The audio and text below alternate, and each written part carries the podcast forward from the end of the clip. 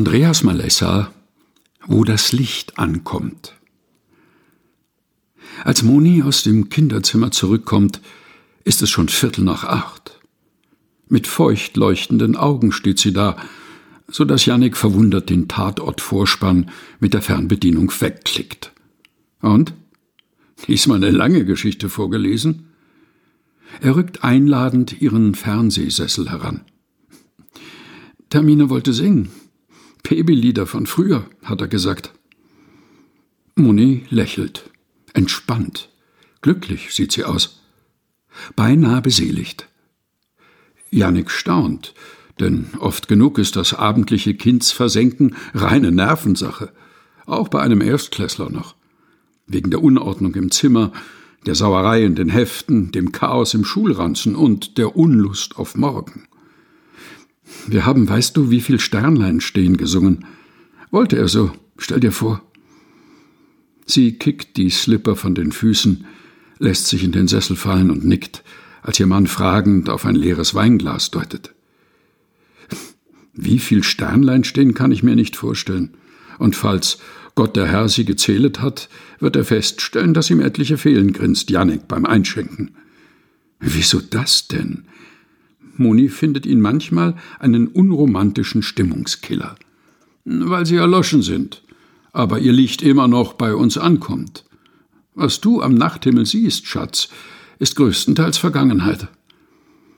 Er hebt sein Glas in Gesichtshöhe, hält es gegen das Licht, schaut zufrieden ins funkelnde Dunkelviolett. Aber Licht soll doch. Sie nimmt auch einen Schluck. So irre schnell sein, heißt es immer, weil es keine Materie, kein Milligramm Gewicht transportieren muss. Stimmt.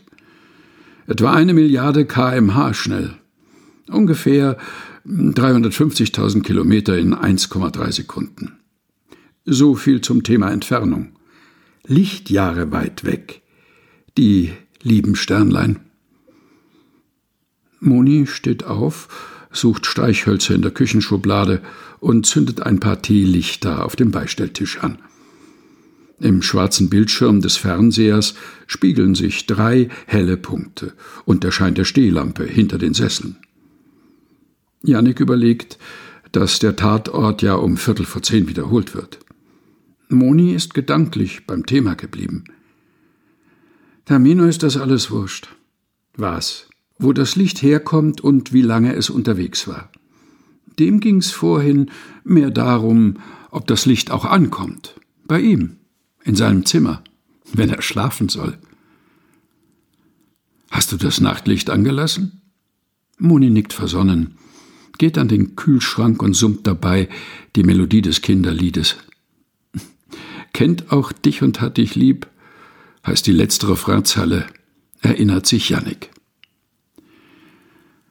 Andreas Malessa wo das Licht ankommt, gelesen von Helga Heinold. Aus Leuchten, sieben Wochen ohne Verzagtheit. Der Begleiter durch die Fastenzeit. Erschienen in der Edition Chrismon.